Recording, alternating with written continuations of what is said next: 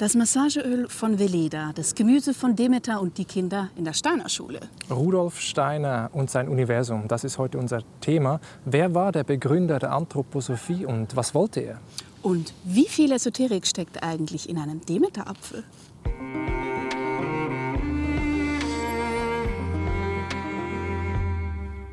Ja, herzlich willkommen. Wir alle kennen Früchte und Gemüse der Marke Demeter, ebenso wie Kosmetik von Veleda. Einige von uns haben sogar die Rudolf Steiner Schule oder Waldorfschule besucht und manche schwören ganz auf anthroposophische Medizin.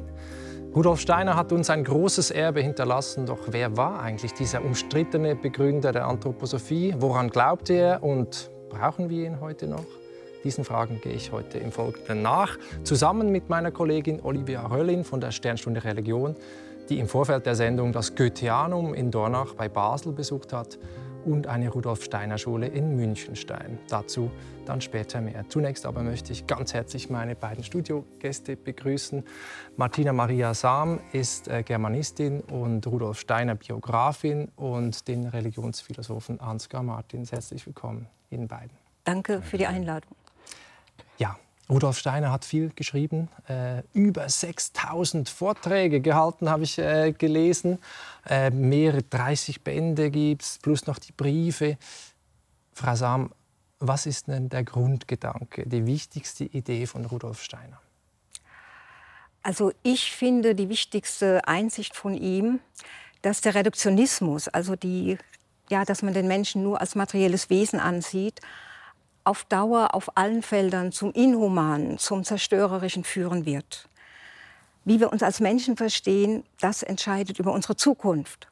Und deswegen war ihm so wichtig aufzuzeigen, dass der Mensch eben nicht nur ein materielles Wesen ist, sondern auch ein seelisches und geistiges Wesen, wie man das ja in früheren Zeiten einmal wusste. Mhm. Also der Mensch als geistiges Wesen, das ist das ein, ein geistiges, seelisches und körperliches. Also diese ja, Ganzheitlichkeit, die ist bedeutsam. Genau. Was wäre das für Sie, Herr Martins, Grundgedanke? Ich glaube, der, also ich habe dazu zwei Ideen. Mhm. Die erste Impuls ist eigentlich, es geht nicht um Steiners Grundgedanken insofern, als er eher so ein Katalysator für Ideen ist oder man kann sagen ein Eklektiker oder jedenfalls jemand, in den ganz viele Leute viel reinlesen und da irgendwas rausholen. Steiner und? ist eher so ein Phänomen erzeugt von seiner Rezeptionsgeschichte. Liest man Steiner selber, würde ich sagen, zumindest ab 1900, ab dem Zeitpunkt, als er anfängt, also für die Theosophie, für Esoterik zu argumentieren, geht es um Evolution. Es gibt dieses körperlich-seelisch-geistige Wesen oder viele davon und sie befinden sich in Höherentwicklung. Nicht nur Menschen, auch Planeten, Engel oder ähnliches. Mhm. Man, konkret sieht das so aus, dass wenn Steiner irgendwie seine Vorträge hält, er oft ein Phänomen anschaut und sagt, so, da kommt das her aus dieser geistigen Evolution, da geht das hin und so sieht das heute aus. Beispiel Misteltherapie oder sowas. Das mhm. kommt aus einem vergangenen Zustand der Erdentwicklung und der hat deswegen heute diese Fähigkeiten. Also ich nehme zwei Sachen mit. Den Geist und die Evolution, das sind beides Grundpfeiler, wenn ich es richtig verstehe. Wir werden darauf noch zu sprechen kommen. Jetzt ist es ja so, ähm, von Steiner gibt es eigentlich in allen Lebensbereichen, hat er das geprägt. Wir kennen die Pädagogik, ähm, die Rudolf Steiner oder Waldorfschulen, dann die Landwirtschaft, der biodynamische äh, äh, Landwirtschaft, die Medizin, anthroposophische Medizin, Naturkosmetik, habe ich gesagt, Architektur, das Goetheanum in Dornach hat er geprägt, Bewegungskunst, die Eurythmie, Religion auch, also die sogenannte Christengemeinschaft, ist genau vor 100 Jahren gegründet äh, worden. Ähm, und meine Kollegin Mirella Gandrea hat dazu auch eine Radiosendung gemacht, Perspektiven, die kann man noch äh, online äh, nachhören. Banken hat er auch. Es gibt eine freie Gemeinschaftsbank in Basel. So, also man kann eigentlich in Steiners Kosmos leben, einfach gesagt. Warum wollte er zu allem was beitragen oder frech gesagt seinen Senf dazugeben, Herr Martins? Hm. Die Frage ist, ob er das ursprünglich wollte. Aber wenn Sie jemandem irgendwie 20 Jahre bei jeder Gelegenheit hinterherrennen, alles aufschreiben, was er sagt und ihn zu allen Gelegenheiten um Rat fragen, wird er halt auch so. Und das war so. Ich halte das für Steiner eigentlich für eine Geisel seiner Anhänger und würde weitergehen, dass das am Ende bei vielen Religionswissenschaft, äh, Religionsgründern der Fall ist, dass sie irgendwie vor allem, dass vor allem die Gemeinde ihnen Sachen abfordert. Steiner fängt ja auch erstmal klein an. Es gibt dann irgendwie erstmal die Architektur und Eurythmie und in den 20er Jahren haben sie dann auch eine Schule und eine Aktiengesellschaft und es steigert sich immer mehr. Mhm. Oft ist das so, dass die Initiative, würde ich sagen, erstmal von Steiners Anhängern ausgeht. Es gibt dann schon Waldorf-Erziehung. Und dann irgendwann gibt es dann die Initiative, wir brauchen eine Schule und wir brauchen eine geistige Grundlegung von Steiner. Aber es sind andere Personen, die auf ihn zukommen und seine Hilfe wollen. Sehen Sie das auch so, Frau Sam? Ja, das würde ich schon auch sehen. Also, dass einfach viele Menschen ihn vieles gefragt haben. Ja. Äh, Fachmenschen, die auf ihren Gebieten neue Anregungen wollten. Mhm. Aber wenn Sie jetzt fragen, wie konnte er zu allem was sagen, da denke ich, das ist, liegt wirklich an seiner Erkenntnismethode, ähm, die er so weiterentwickelt hat, dass er einfach die Fähigkeit hatte, dass er ja gewissermaßen aus dem Wesen einer Sache heraus Anregungen geben konnte. Mhm. Und wie die dann umgesetzt wurden, da waren dann auch wieder Fachleute notwendig. Ähm, also wie das dann in die konkrete Situation kommt. Aber die Anregung aus dem, was sozusagen dran ist, das kam von ihm. Genau, und dann spielt auch diese, diese geistige Wahrnehmung, dieses Hellsehen und so weiter eine Rolle. Darüber werden wir später, später sicher noch reden. Sie, Frau Sam, haben äh, Soziologie studiert, Politologie, dann auch später Kunstgeschichte, Germanistik, in Zürich doktoriert zu Steiners Faust-Rezeption haben auch ein Eurythmie- und Waldorf-Klassenlehrerstudium gemacht, haben an der Steiner Gesamtausgabe äh, mitgearbeitet, zwei biografische Bände veröffentlicht. Das ist einer davon über die Kindheit und Jugend von äh, Rudolf Steiner. Ähm, geben jetzt die Briefsammlung heraus und leiten die Forschungsstelle Eurythmie. Und für diejenigen unter uns, die sich darunter nicht viel vorstellen können, unter dieser Eurythmie schauen wir mal an, wie das aussieht.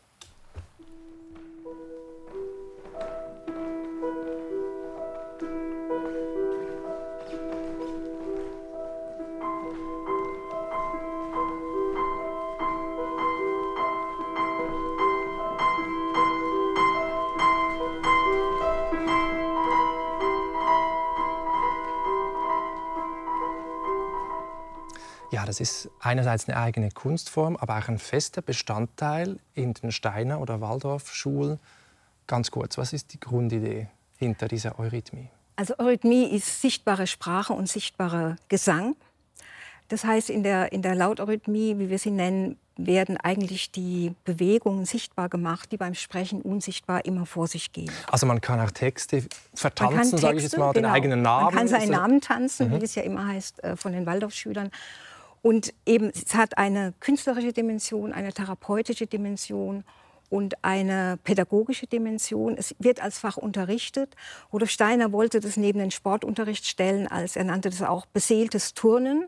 Mhm. Und was sein Ziel vor allem damit war, war, dass die Willensinitiative der jungen Menschen gestärkt wird. Also dass das, was man sich vornimmt, dass man auch die Kraft hat, das auf die Erde zu bringen. Das war ähm, ja, diese Initiativkraft zu stärken. Das war eigentlich sein vorrangiges Ziel mit der Eurythmie. Mhm.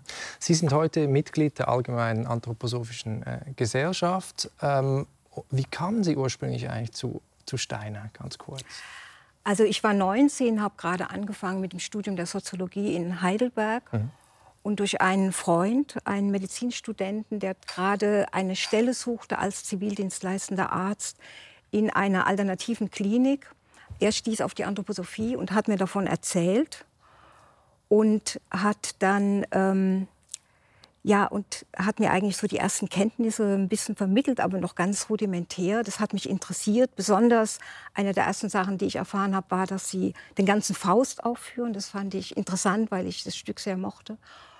Und ja, dann hat es noch ein bisschen gedauert, bis ich mich dann wirklich angefangen habe, damit zu beschäftigen. Aber als ich dann anfing, da merkte ich, dass eigentlich dadurch etwas in mir ähm, ja, befriedigt wird äh, oder beantwortet wird, was ich in meinem Studienfach eigentlich gesucht hatte, nämlich die Kenntnis vom Menschen. Was ist der Mensch? Mhm. Mhm. Und das andere war, das ist eigentlich bis heute so, ich erlebte die Anthroposophie wie eine Art Augenöffner. Also das, äh, ich habe gemerkt, ich, ich kann die Welt neu ansehen. Ich interessiere mich für neue Sachen, die ich vorher übersehen habe. Interessant. Und ja. Allerdings jede Frage, die beantwortet wurde, hat gleich zehn neue Fragen geboren. Das ist bis heute so. Also ich erlebe, dass mein inneres Frage- und Forschungsleben damit ja sehr befeuert wird mhm. durch die Auseinandersetzung mit der Anthroposophie. Mhm. Aber dieser neue Blick auch auf den Menschen, auf den Anthropos, da steckt ja genau. im, Wort drin, genau. Anthroposophie, die Weisheit vom Menschen. Ja. Bei Ihnen, äh, Herr Martins, Sie haben Soziologie und Religionsphilosophie studiert. Derzeit doktorieren Sie in Frankfurt äh, am Main. Ihre Spezialgebiete sind auch jüdische Philosophie, kritische Theorie, Antisemitismus, aber eben auch Esoterik und Anthroposophie. Sie selbst äh, waren Waldorfschüler, ähm, darf man sagen. Wie sind Sie denn auf diesen die kritischen Zugang gekommen zu, zu Rudolf Steiner oder haben Sie sich dafür interessiert, was dahinter steckt, hinter der Pädagogik? Ja, ich habe irgendwie das Gefühl, das ist alles eher zu mir gekommen als ich dahin. Also ich habe so eine Schule besucht, äh, war die Art Schüler, der dann immer gefragt hat, wie, äh, warum machen wir eigentlich irg irgendwas hier äh, und wie funktioniert das? Und habe dann irgendwann angefangen, Steiner zu lesen und äh, ja auch irgendwie Religionswissenschaft studiert. Also ähm, äh, mich offensichtlich für diese Art von Themen interessiert und ähm, versuche eigentlich immer zu überbrücken den Eindruck von, wie äh, wird aus einem so komplexen, random ähm, Gedankengebäude wie der Anthroposophie sowas wie diese angewandten Praxisfelder mhm. und umgekehrt. Also bis heute ist eigentlich meine unbeantwortete Fragestellung, wie wird daraus das und wie fu funktioniert das?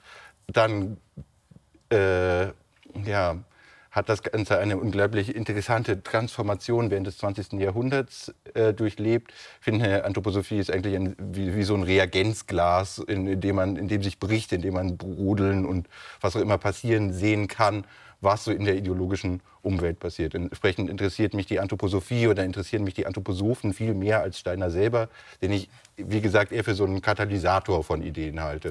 Diesen Katalysator wollen wir jetzt aber trotzdem mal ein bisschen genauer anschauen, zumindest am Anfang der Sendung. Wir haben einen kurzen Abriss seiner Biografie vorbereitet und schauen uns da mal einen Teil an. Geboren wird Rudolf Steiner am 27. Februar 1861 in Kraljevic im heutigen Kroatien. Er wächst in einfachen Verhältnissen auf. Sein Vater war Bahnbeamter. Religion oder Spiritualität spielen im Hause Steiner keine Rolle. Rudolf Steiner studiert Naturwissenschaften, später auch Literatur und Philosophie. Auf seinem geistigen Weg begleiten ihn viele Denker, allen voran Goethe und Nietzsche. Später tritt er in die sogenannte Theosophische Gesellschaft ein. Das Credo der Gesellschaft, es gibt einen göttlichen Plan. Für Steiner ist es eine prägende Zeit. Er wird sehr religiös. Doch er überwirft sich mit der Leitung. Und so gründet er 1912 die Anthroposophische Gesellschaft. Deren Zentrum wird das Goetheanum in Dornach. Die Anthroposophie, zu Deutsch die Weisheit des Menschen, ist Weltbild und Erkenntnisweg zugleich, von Spiritualität geprägt. Rudolf Steiner glaubt, Übersinnliches zu sehen. Dies, so seine Überzeugung, befähigt ihn, in jeglichen Bereichen tätig zu sein. Er ist Philosoph, Lehrer, Mystiker, Esoteriker, Naturwissenschaftler, Dramaturg, Architekt. Was er tut, fasziniert, provoziert aber auch. Ja, Frau Sam, diese Spiritualität, dieser Glaube an das Übersinnliche auch, das Geistige, die höheren Welten, kommt das wirklich erst später dann, ab 1900, oder gibt es schon in der Kindheit und Jugend Anzeichen bei Steiner? Unbedingt.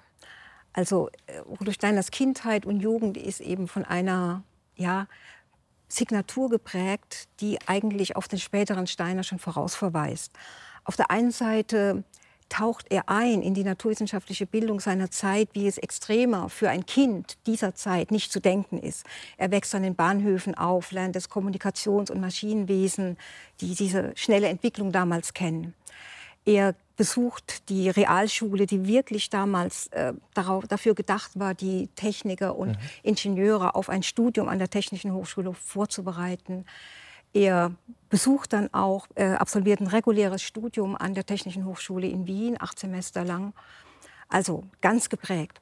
Auf der anderen Seite hat er eben mit ungefähr acht Jahren ein Erlebnis, das ihm seine Tante erscheint, geistig erscheint, von mhm. der sich dann später herausstellt, dass sie sich in dem Moment, wo sie ihm erschienen ist, das Leben genommen hatte. Und das Wichtige ist jetzt, dass er sagt, ab da fing er an, eigentlich in zwei Welten zu leben. Und zwar auf der einen Seite ist es so, dass er, ja, dass er, er sagt später, es war mir wie mein Leuchtstern, der mich geführt hat durch die Kindheit und Jugend, ein Leuchtstern, dass ich ab da die Gewissheit hatte, dass der Mensch ein, auch eine Existenz hat, unabhängig von der materiellen mhm. Leiblichkeit. Mhm. Mhm. Und eben die Signatur, möchte ich noch kurz sagen, ist dann, dass er versucht, eigentlich von früh an diese beiden Welten zu verbinden. Er sucht Brücken. Die erste Brücke ist die Geometrie, von der er erlebt, das Geometrisieren hat eine innere Qualität, äh, ähnlich dem, was er in diesem geistigen Erlebnis hatte. Später sucht er dann nach der Natur des Denkens, so ab 13, 14, wendet sich dann der Philosophie zu. Ja, und das ist dann, wird dann eigentlich seine eigene Liebe, seine eigentliche Liebe, die, die Philosophie, ja. weil er immer nach dieser Brücke sucht und auch hofft, dass er das anderen Menschen vermitteln kann. Diese Brücke zwischen dem inneren Geistigen und der äußeren Kultur, in der wir stehen. Herr Martins, diese Philosophie, ähm, da spielt natürlich auch Goethe eine Rolle. Also Goethe als, als sozusagen die Naturphilosophie von Goethe, sage ich jetzt mal, die naturwissenschaftlichen Schriften, aber auch so Idealisten wie Fichte zum Beispiel, später Nietzsche. Wie kann man denn diesen Steiner philosophisch einordnen? Wie würden Sie das machen? Ja, äh, ich würde Steiner verstehen nicht von ne, einer frühen Auseinandersetzung mit Naturwissenschaften her. Das halte ich auch eher für einen rhetorischen Trick. L. Ron Hubbard würde auch sagen, er hat Scientology aus der Psychoanalyse entwickelt. Also ich glaube, Steiner versteht man nicht von den äh, Naturwissenschaften her, sondern eben vom deutschen Idealismus. Er fängt an, früh Kant zu lesen und liest Kant auf neukantianische Weise. Das heißt, nicht als Kritiker oder Erneuerer der äh, Metaphysik, sondern als jemanden, der versucht, eine voraussetzungslose Erkenntnistheorie ähm, zu begründen oder so. Und das tut Steiner auch in neukantianischer Weise, wenn man so will, mit dem Versuch, dass Ding an sich wegzukriegen. Also das Streben Dafür nach einer objektiv richtigen Erkenntnis der Welt, wie sie da draußen ist, nach, ohne voraussetzungslos, Grenzen, die im gewöhnlichen Bewusstsein und seiner Wahrnehmung äh, Formen ansetzt und dann aber zu den komplexesten philosophischen Entitäten. Also man kann, was die Welt im Innersten zusammenhält, kann man erkennen. Genau, das man kann es erkennen und die Lösung für Steiner, um diese beiden Welten, die Frau Sam auch schon erwähnt hat, irgendwie Innen und Außen, Geist und Natur zusammenzubringen, sind Goethe für die Naturphilosophie zunächst und Fichte für die Bewusstseinsphilosophie. Man könnte sagen, Steiners erstes Buch, Grundlinien einer Erkenntnistheorie der goethischen Weltanschauung, ist der Versuch, Goethes pantheistisch-idealistische Naturphilosophie so weiterzuentwickeln, so zu sublimieren, dass sie das Bewusstsein äh, sich auf sich selbst richtet. Also von der Naturphänomenologie in einer Typologie der Erkenntnisformen von der anorganischen, organischen Welt zur äh, Selbstbewusstseinsbetrachtung. Eigentlich sowas wie intellektuelle Anschauung im deutschen Idealismus. Mhm. Interessanterweise weicht Steiner davon, je näher er der Jahrhundertwende kommt, immer weiter ab. Er entdeckt zunächst sowas wie Evolution, Ernst Haeckel, den großen deutschen Darwin-Popularisierer. Und die Philosophie wirkt aus dem Idealismus zu so einer Art Naturalismus, mhm.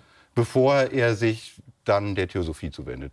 Was auch immer. Und davor gibt es eine große Lebenskrise auch. Also vor 1900. Da, gibt's, da ist er in Berlin, davor zuerst in Wien, in Weimar, dann in Berlin und erlebt da, glaube ich, auch so ein bisschen ein Bohemleben. Alkohol spielt eine Rolle, sympathisiert mit, mit, mit dem Anarchismus, mit Atheismus, diese Naturwissenschaftsnähe auch. Und dann, später spricht er dann plötzlich von Hellsehen, von Christus, von höheren Welten. Gab es so etwas wie ein Erweckungserlebnis, Frau Sam von, von Steiner in dieser Zeit? Ja, ich würde schon sagen. Also man muss wirklich diese 90er Jahre ansehen als ähm, ja, Jahre des Scheiterns bei ihm. Mhm. Jahre auch, wo man das Gefühl hat, er hadert etwas damit, dass er nicht die Stelle in der Welt findet, an der er eigentlich wirken kann oder das zu geben, das geben kann, was er zu geben hat. Und ich denke, das zentrale Ereignis, auf das Sie anspielen, nach meinem derzeitigen Forschungsstand, mhm. würde ich es 1901 verorten.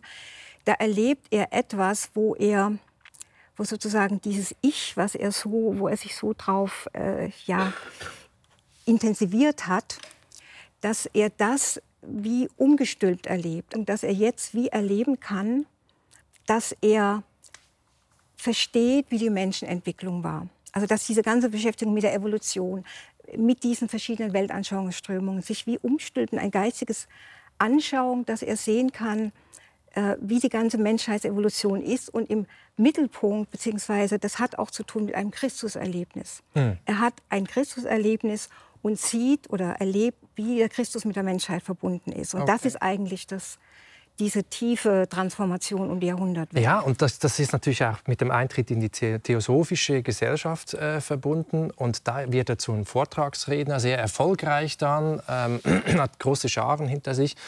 Und ähm, später kommt es dann auch zum Bruch mit dieser Theosophischen Gesellschaft 1913. Da gründet er dann erst die Anthroposophische Gesellschaft, nennt dann das so, äh, und zwar in Dornach bei Basel. Dann entsteht das erste Goetheanum, das dann abbrennt äh, genau vor 100 Jahren eigentlich, 1922, ja. Weihnachten. Und äh, dann gibt es diesen zweiten Bau, der heute noch steht. Ähm, der ist aber erst fertiggestellt worden nach Steiners Tod, 1928 nämlich. Und äh, meine Kollegin Olivia Röllin hat äh, das Goetheanum besucht und mit dem dortigen Leiter des Archivs äh, gesprochen, mit David Mark Hoffmann.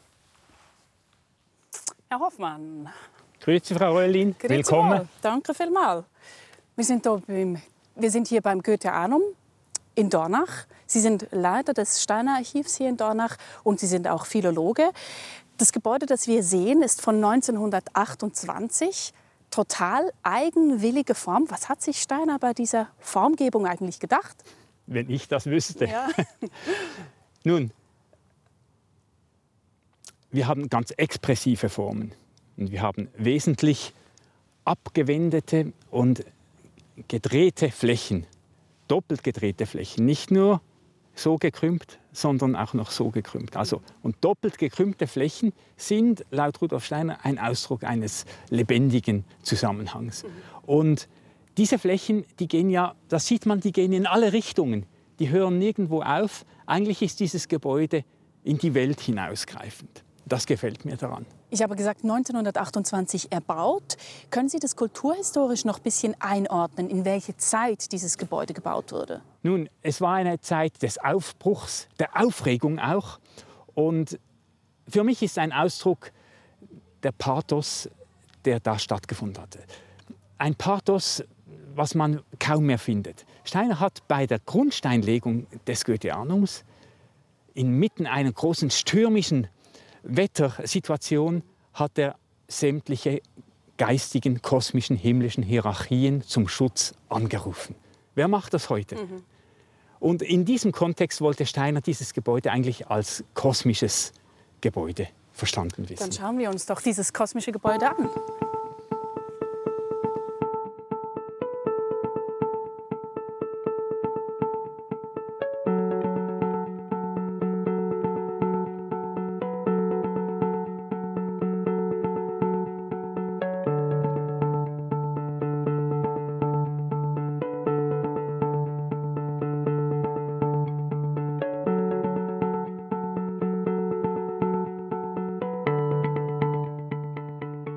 Wir sind jetzt hier im Goetheanum, im Westteil muss man sagen, denn das Goetheanum ist wie die Kirchen geostet.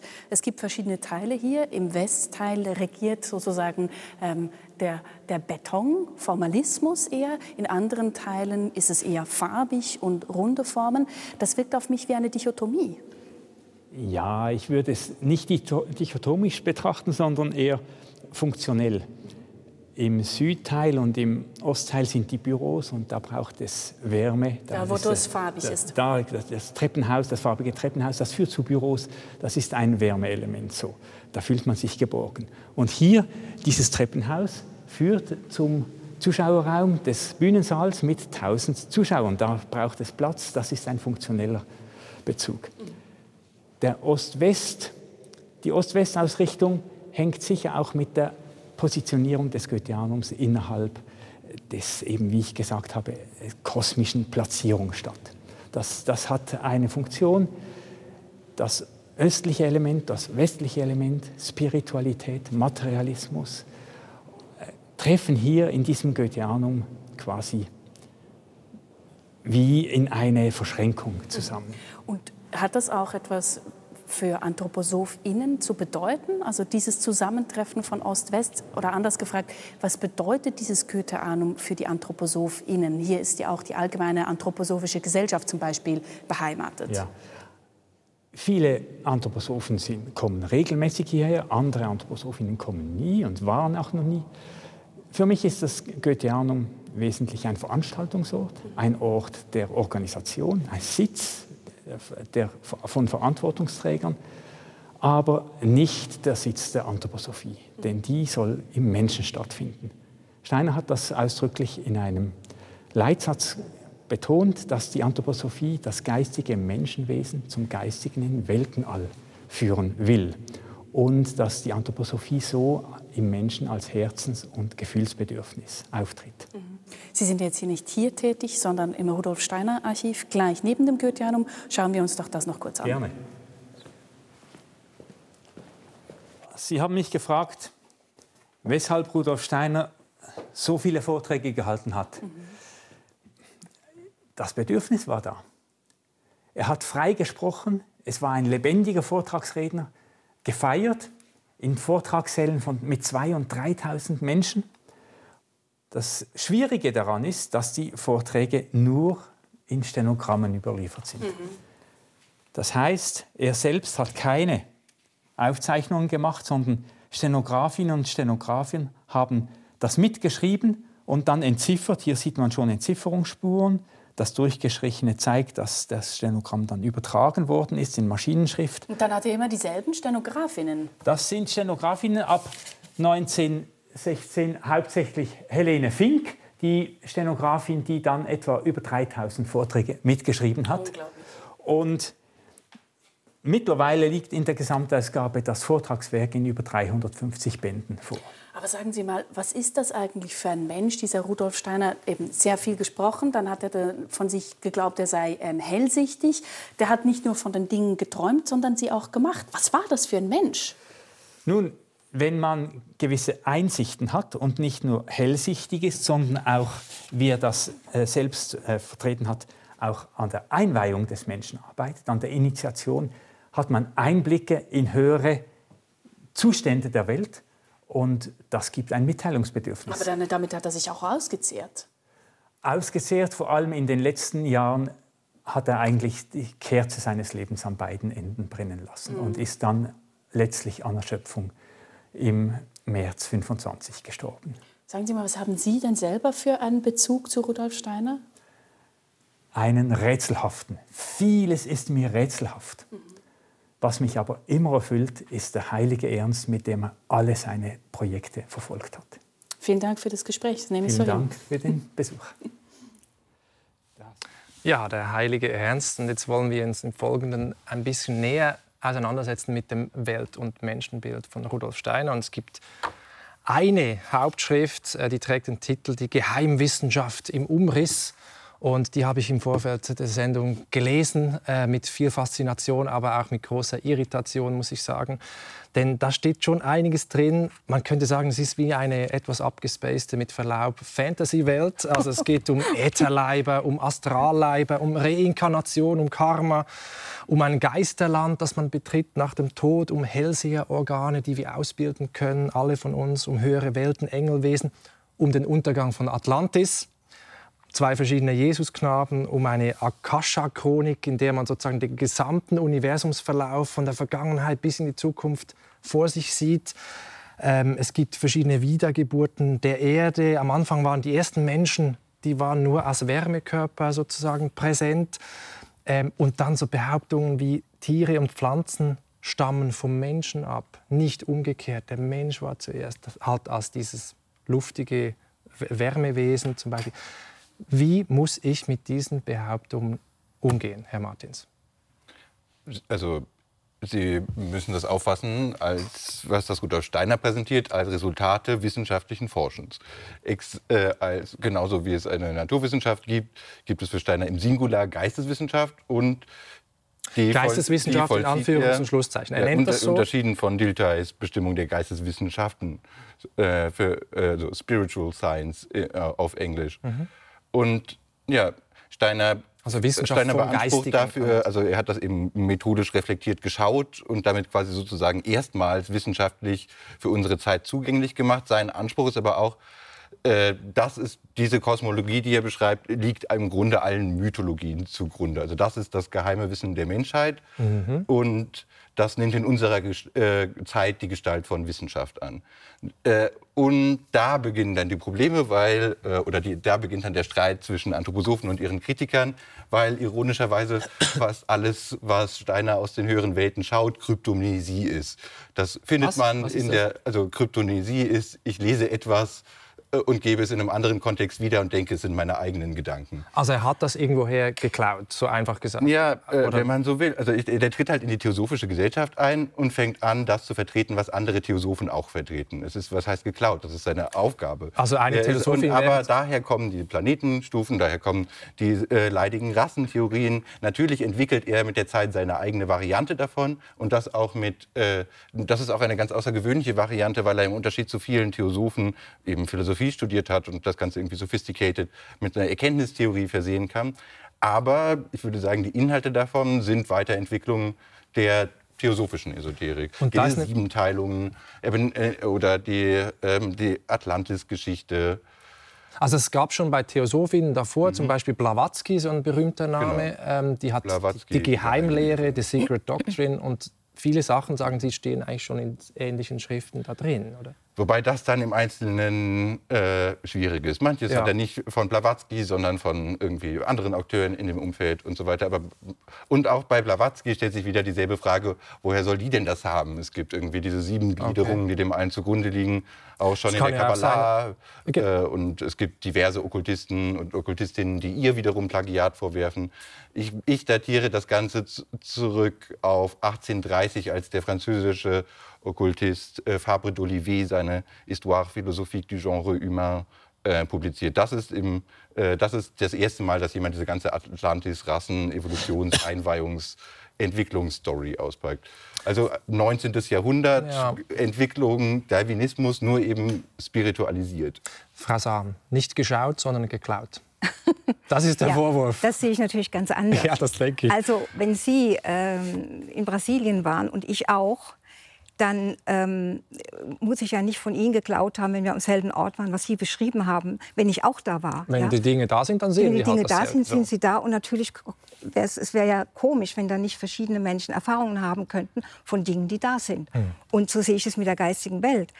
Blavatsky hatte bestimmte Wahrnehmungen, Rudolf Steiner hatte andere Wahrnehmungen. Und Rudolf Steiner war es eben wichtig, also das mit dem Geklaut von der Theosophie sehe ich überhaupt nicht so. Es war ja auch erst so, dass er sich gar nicht gleich mit der Theosophie verbunden hat. Er war da erstmal eingeladen als Vortragsredner, wie er auch bei den Berlinern Bierbrauern und Gipsbildhauern und äh, Rohrverlegern eingeladen war. Und erst nach einer Zeit, auf Bitten von den Theosophen, hat er sich mit ihnen verbunden. Und es war ja auch, das war ja kein bezahlter, keine bezahlte Arbeit, die sie ihm da geboten haben.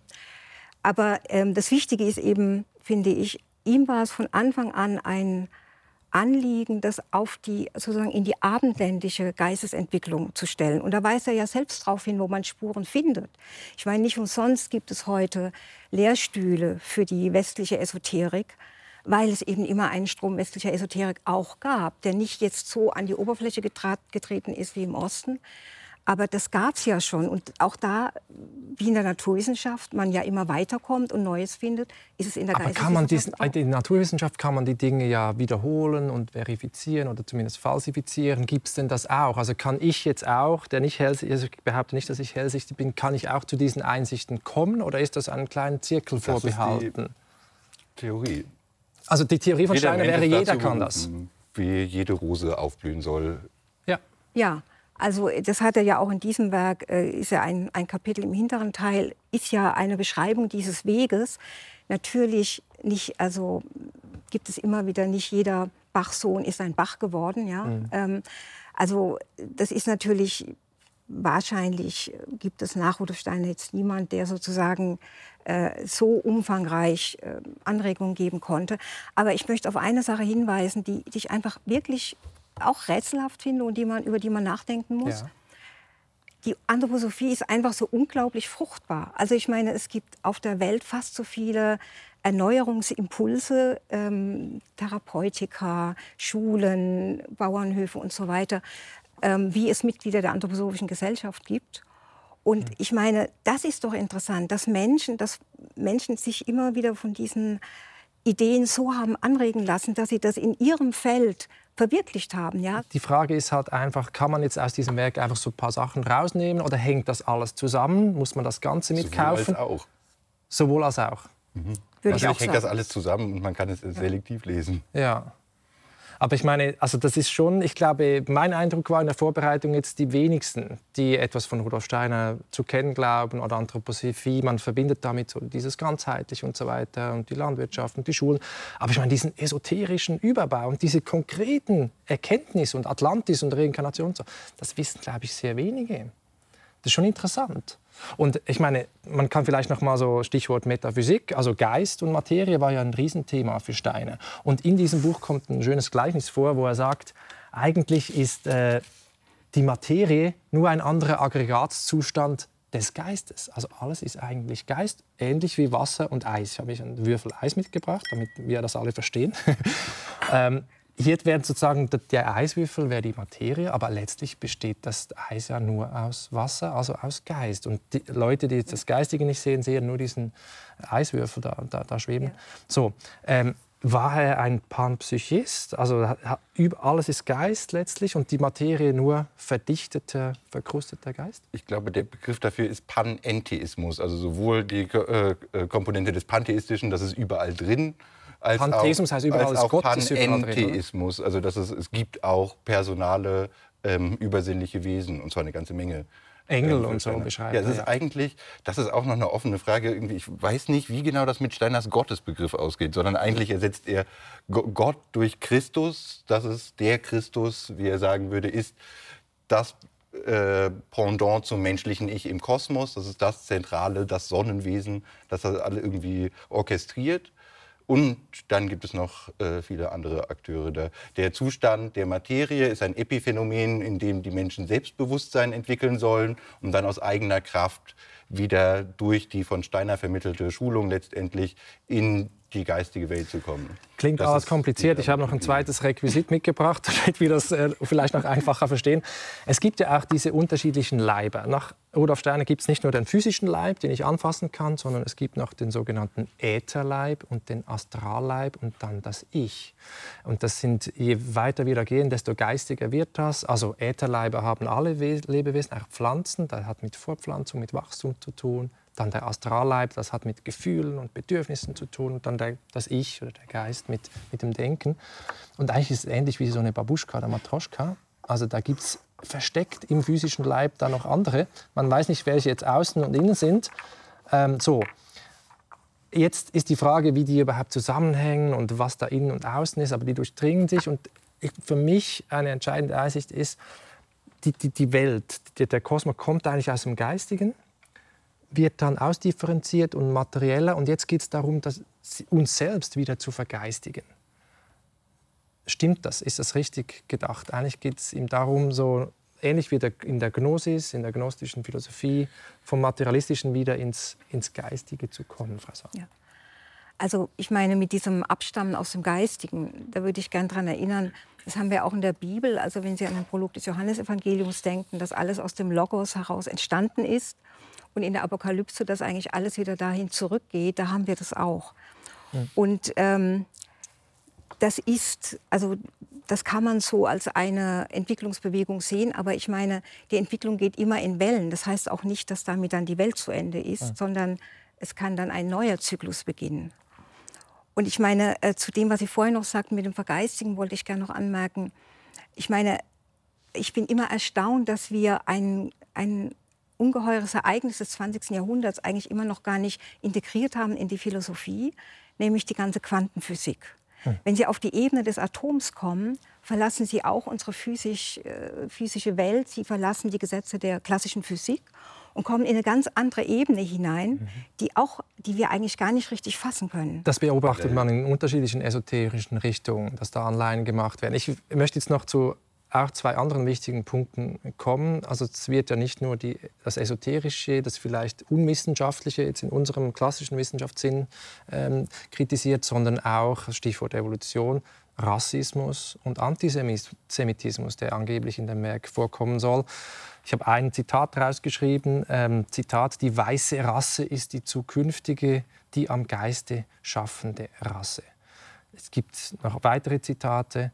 Ähm, klingt für mich ziemlich eindeutig. Wie sehen Sie das, ähm, Herr Martins? Stichwort Rassismus. Ja, also sobald Guter Steiner anfängt, über das so zu reden, was er sich außerhalb von Europa vorstellt, äh, kommen dann solche Formulierungen daraus. Da und gibt es dann irgendwelche Afrikaner, die in ihren Trieben und Witterungen stecken geblieben sind oder so. Und wie viel aber davon kann man der Zeit, der Zeit zulasten? Naja, je nachdem alles. Aber wenn man, wenn man, wenn man sagt, dass, äh, man schiebt es der Zeit zu, man kann auch Steiners Christologie der Zeit zu schieben. Also entweder man betrachtet das historisch und dann sind alles von Steiners Gedanken irgendwie, in, und das sind sie auch, alle in irgendeinem bestimmten Diskussionskontext entstanden oder er antwortet darauf.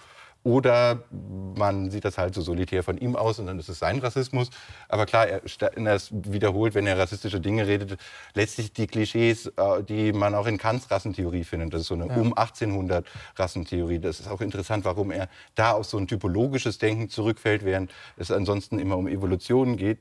Aber der Rassismus ist nur äh, ist irgendwie nur eine der Komponenten. Ich glaube, viel zentraler für die Anthroposophie ist eigentlich dieser vergeistigte Deutschnationalismus, Zentraleuropa. Das ist das, das ist das äh, einer der Punkte, an denen Steiner von der Theosophie wegbricht.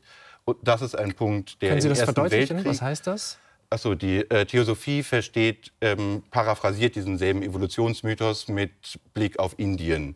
Die Vorstellung von Blavatsky ist, zunächst Ägypten und dann Indien sind die wahren Städten des Geheimwissens oder so. Für Steiner ist dasjenige, was die Menschen in das allgemeine Menschentum Goethes hineinführen wird, äh, Mitteleuropa. Spätestens mhm. im Ersten Weltkrieg steigert er sich dann in so einen auch sehr zeittypischen fichtianischen spirituellen Nationalismus hinein. Dann gibt es natürlich noch den, das Gegenteil, das ist die englischsprachige Welt, die vom Materialismus und von den Dämonen Ariman irgendwie gelenkt wird. Und das, diese ähm, im Ersten Weltkrieg aufgekommene Konfrontation von Deutschtum äh, versus Angloamerika, das halte ich für die, das eigentliche Gift, das dann sowohl die entsprechenden nationalsozialistisch gesinnten Anthroposophen befeuert, aber sich auch in den 80er Jahren dann irgendwie links framen lässt als anti-imperialistischer Anti-Amerikanismus, okay. mhm. womit mhm. dann der Anschluss an bei Joseph Beuys und die Grünen geschaffen wird. Also diese schwierige geistiges Deutschtum während materialistisches Amerika-Sache, das ist die eigentliche Krux. Der Rassismus, den gibt es da, aber Steiner interessiert sich nicht viel für das, was außerhalb von Europa passiert. Entsprechend redet er nicht so viel darüber. Okay, das deutsche Geistum gegen den Materialismus äh, in den USA. Und der Antisemitismus, es gibt da auch Stellen, in den 80er Jahren schreibt er, das Judentum habe, Zitat, keine Berechtigung innerhalb des modernen Völkerlebens und dass es sich noch erhalten hat, ist, Zitat, ein Fehler der Weltgeschichte. Frau Sam, wie gehen Sie mit solchen Stellen um in dem Werk von Steiner? Also übrigens in demselben Aufsatz wendet er sich auch scharf gegen die Antisemiten. Er hat sich mhm. mit einem jüdischen Freund aus äh, Hermannstadt schon Anfang der 80er Jahre stark mit dem Antisemitismus auseinandergesetzt mhm. und hat einige Schriften studiert, wie dieser Freund. Also sehr ambivalent heißt es. Das ist, ja, also ich meine heute, also ich glaube zu dieser Zeit wäre niemand eingefallen, Rudolf Steiner Antisemit zu nennen. Das ist natürlich heute, schauen wir alles durch die Brille des 20. Jahrhunderts, ja. durch diese schrecklichen Ereignisse, das ist ganz klar. Ähm, ich meine, es, klar, bei solchen Stellen äh, schlucke ich auch. Ähm, aber man, ich denke, man muss es immer im Kontext sehen. Also erstens mal, das ist, ähm, da gibt es auch noch andere Stellen genau in diesem Aufsatz, die eben immer nicht zitiert werden, ja. die sich gegen die Antisemiten richten. Und ich denke, man muss auch sehen, dass Rudolf Steiner ja eigentlich alle ähm, Sonderbildung, alle Gruppenbildungen als etwas sah, was von gestern war. Und dass es heute auf das Individuum ankommt. Mhm. Also ich meine, er hat einen Individualismus geprägt. Und ich würde gerne noch sagen, zu dem Deutschtum, ähm, also ich meine, Rudolf Steiner wurde wenige Jahre später gerade von rechten Kreisen als ein Attentatsziel auserkoren. Es wurde sehr gehetzt gegen ihn, weil man ihn eben als gerade als Volksverräter anschaute. Also es gibt auch sehr kritische Äußerungen von ihm über die Deutschen. Aber ich denke, äh, worauf Herr Martins ja auch zielt, ist, dass Rudolf Steiner eben, das kommt ja auch in diesem Buch vor, Geheimwissenschaft im Umriss, mhm. dass sozusagen der Schwerpunkt der Weltentwicklung ähm, sich verschiebt. Und im Moment sagt er, also vor 100 Jahren, dass in Mitteleuropa, aber auch in, eigentlich auch im englischen Sprachraum, es sozusagen der Mittelpunkt ist, wo gewisse Dinge weiterentwickelt werden müssen. Und dann sagt er, der nächste Schwerpunkt der Kulturentwicklung ist dann im slawischen Raum und dann im amerikanischen Raum. Also das ist nichts, was sozusagen jetzt äh, ja, für immer gilt. Genau, aber das ist schon auch äh, hochproblematisch, auch die Idee von, von Karma, dass man irgendwelche, ja, wenn man jetzt Krankheiten hat, hat das mit meinem früheren Leben zu tun, mit meinen Bedürfnissen, die ich irgendwie zu sehr ausgelebt habe und so weiter. Das steht ja alles da drin. Ähm, ich möchte jetzt noch weitergehen auf die Anwendungsfelder, weil wir leider nur eine Stunde haben, um den ganzen Steiner zu erklären. Das eine sehr wichtige ist, glaube ich, die Pädagogik. Also die Rudolf-Steiner-Schulen, wie sie in der Schweiz heißen. In Deutschland sind es die Waldorf-Schulen oder sonst irgendwo.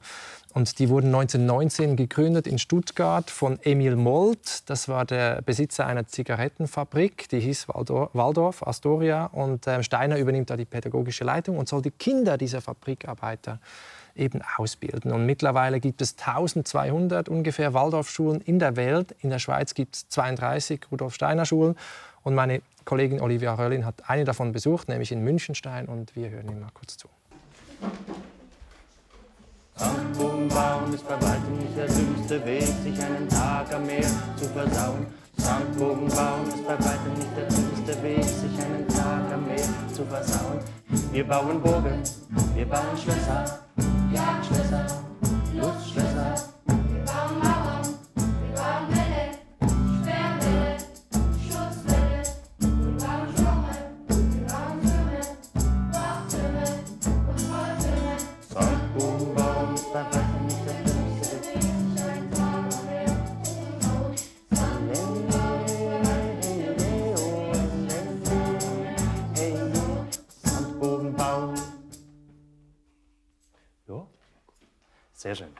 Göttin, Sie sind hier Lehrer an der Steiner Schule in Münchenstein, wo Kinder von der ersten bis zur neunten Klasse unterrichtet werden. Sie sind selber nicht Steiner Schüler gewesen. Weshalb wurden Sie hier Lehrer? Ich suchte einen Weg zur Pädagogik, der mich überzeugt. Und den Weg an die Staatsschule ist für mich ähm, nicht so einleuchtend oder die pädagogischen Mittel nicht so einleuchtend, wie ich dann das Glück hatte, die AFAP, die Anthroposophische Hochschule für Pädagogik, kennenzulernen. Die Arbeit mit der Pädagogik von Rudolf Steiner, das war so wirklich Knochenarbeit, die ich da entdeckte. Ich bringe einen riesen Background mit von der Staatsschule. Und das aber miteinander zu kombinieren, das war für mich eine spannende Herausforderung.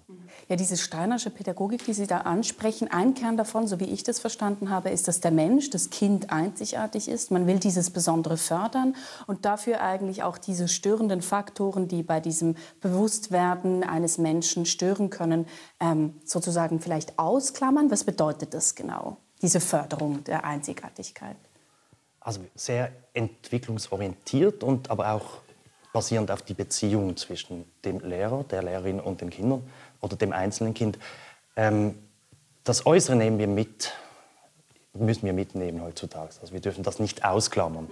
Also von wegen, ähm, wir müssen mit der Zeit gehen und wir müssen umso mehr auch bei den Kindern hinhören, was die Bedürfnisse sind. Einerseits haben Sie jetzt gerade gesagt, es geht um die Beziehung zwischen Schüler und Lehrer. Deshalb sind die Klassenlehrpersonen auch über ähm, sechs Jahre hinweg dieselben. Eine Bezugsperson wird da entwickelt. Das andere ist, dass Sie Epochenunterricht machen. Das heißt, Sie haben Themen, die Sie über Wochen hinweg behandeln, gemäß der Entwicklungsstufe des Kindes. Ja, genau.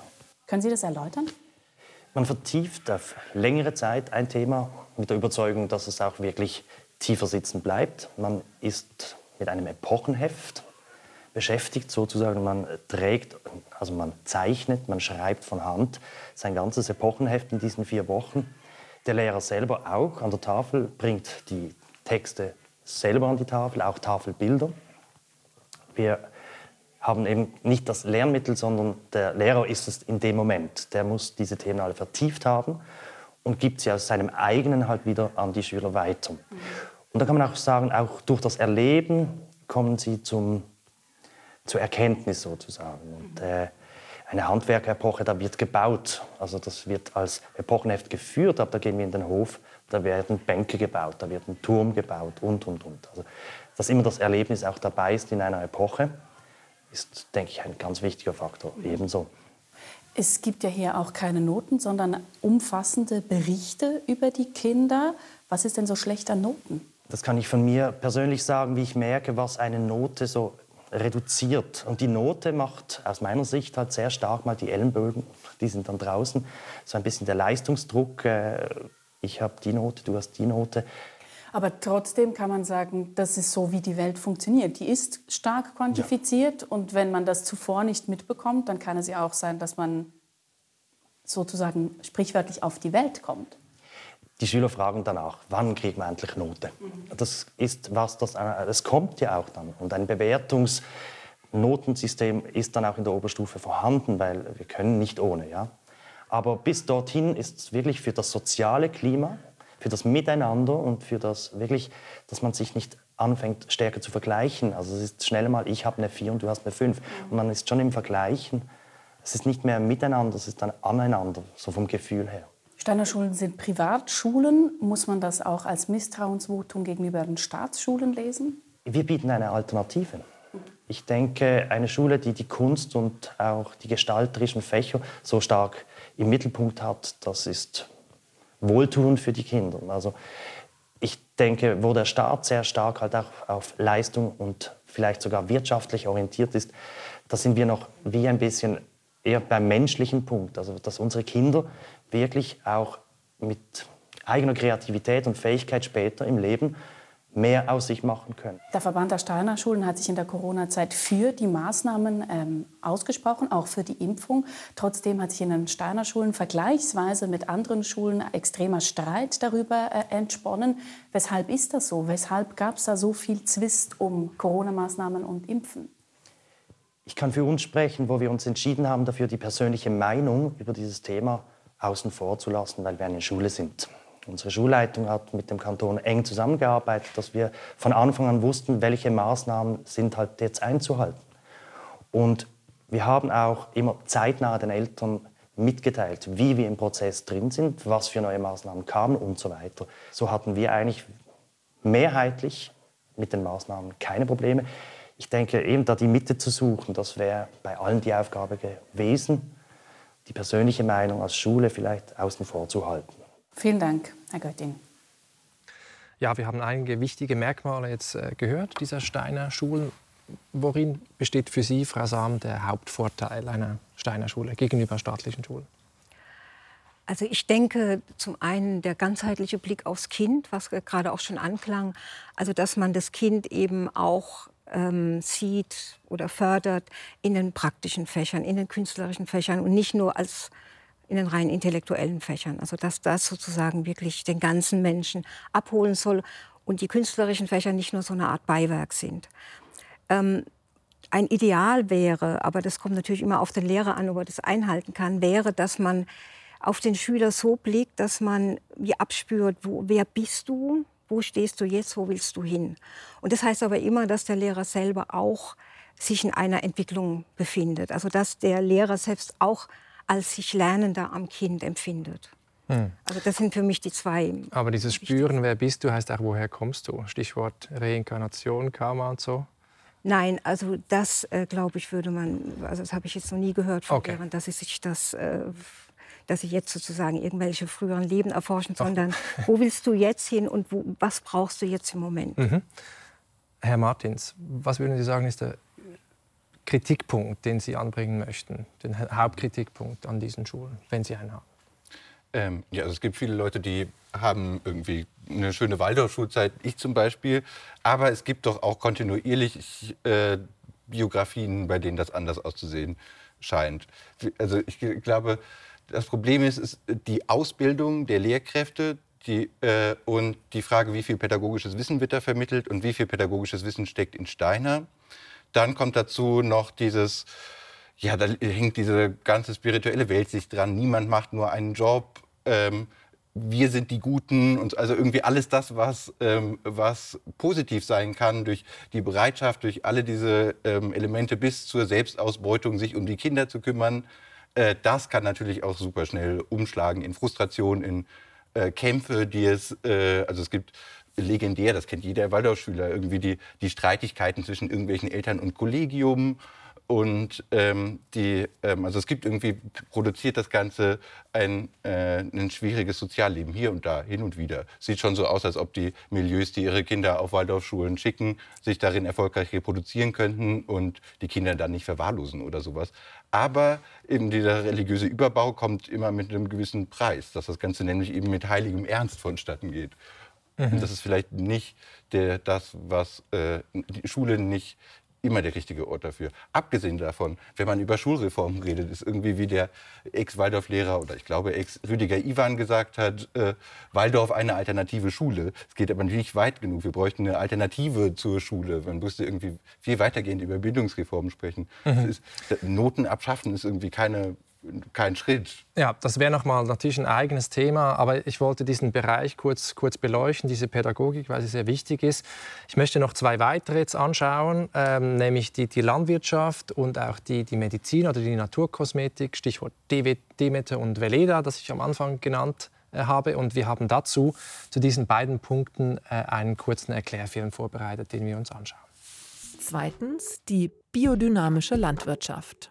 1924 bittet eine Gruppe von Bauern, die sich von der Anthroposophie inspiriert fühlt, Rudolf Steiner um Hilfe.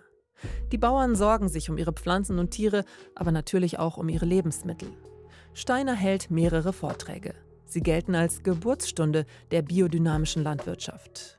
Das Prinzip des Ökopioniers Steiner, die Landwirtschaft muss ein möglichst geschlossener Organismus sein. Heißt, auf dem Bauernhof werden nur so viele Tiere gehalten, wie sich mit dort angebautem Futter auch ernähren lassen. Dadurch wiederum liefern die Tiere ausreichend Dung, um die Pflanzen zu ernähren. Heute ist Demeter ein bekanntes Markenzeichen biologischer Landwirtschaft. Steiners esoterischer Einfluss zeigt sich in mehreren Ritualen, die Demeter-Bauern heute noch pflegen. Am berühmtesten ist das Kuhhornritual. Kuhmist wird in ein Horn gefüllt und über den Winter vergraben dann mit Wasser verrührt und im Frühling übers Feld gespritzt. Die Kuhhörner, so die Idee, sammelten kosmische Kräfte. Drittens Veleda. Ab Ende der 1910er Jahre entwickelt Steiner gemeinsam mit Ärzten und Chemikern einen neuen Zugang zur Medizin. Mit dabei und prägend die Ärztin Ita Wegmann. Steiner und Co. sind überzeugt, ein menschlicher Körper kann sich auch selbst heilen, braucht manchmal dabei aber ein wenig Hilfe.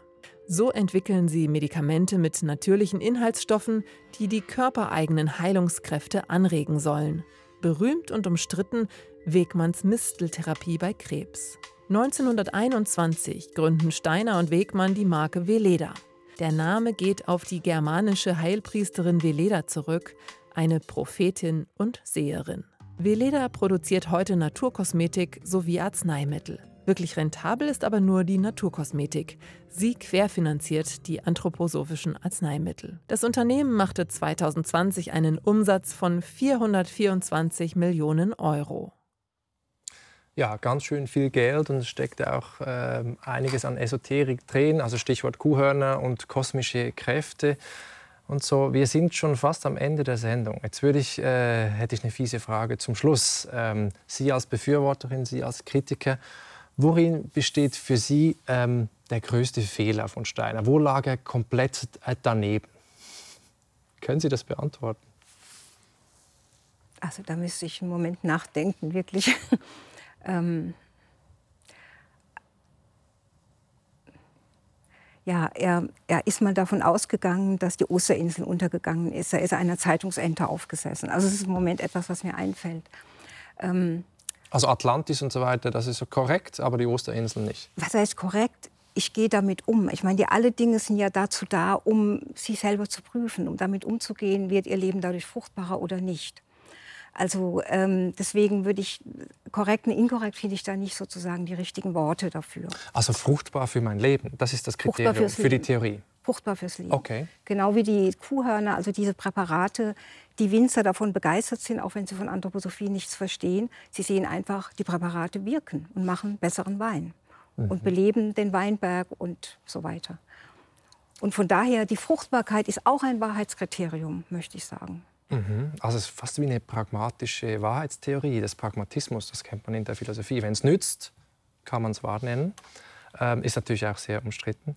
Herr Martins, die Frage an Sie, aber umgekehrt. Wo lag Steiner Gold richtig? Was mhm. sind Ideen, die wir von ihm mitnehmen sollten?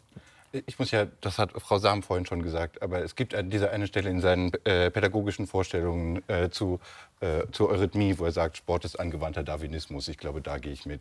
Ich bin, mag wie Steiner auch kein Fußball. Aber, äh, äh, und auch, aber auch sonst, äh, glaube ich, ist der Anthroposophie irgendwie wie in einer Zeitkapsel so ein Kosmos aus dem 19. Jahrhundert konserviert, der heute äh, irgendwie von allen möglichen Leuten irgendwie in Interaktion zur Gegenwart gesetzt wird. Ich halte das für was historisch Einzigartiges. Und auch wenn ich das für Quatsch halte, ähm, ist, ähm, äh, äh ist das doch sehr faszinierend und mich, sich damit auseinanderzusetzen, kann großen Spaß machen. Sofern, also ich weiß nicht, äh, ich suche darin keine Wahrheit, aber ich, äh, aber ich habe mit der Zeit immer mehr schätzen gelernt, was das für umtriebige Leute sind. Und es ist wahrlich nicht so, äh, dass äh, Anthroposophie und Anthroposophen eine Gefahr sind oder irgendwie die Gesellschaft unterwandern. Ich glaube, da werden sie äh, zum Gegenstand von Verschwörungstheorien, selbst wenn sie selber solche vertreten. Mhm, mh. Da bin ich froh. Frau Sam, Herr Martins, vielen herzlichen Dank für dieses kontroverse, aber auch sehr erhellende Gespräch zu Rudolf Steiner und der Anthroposophie. Danke. Danke.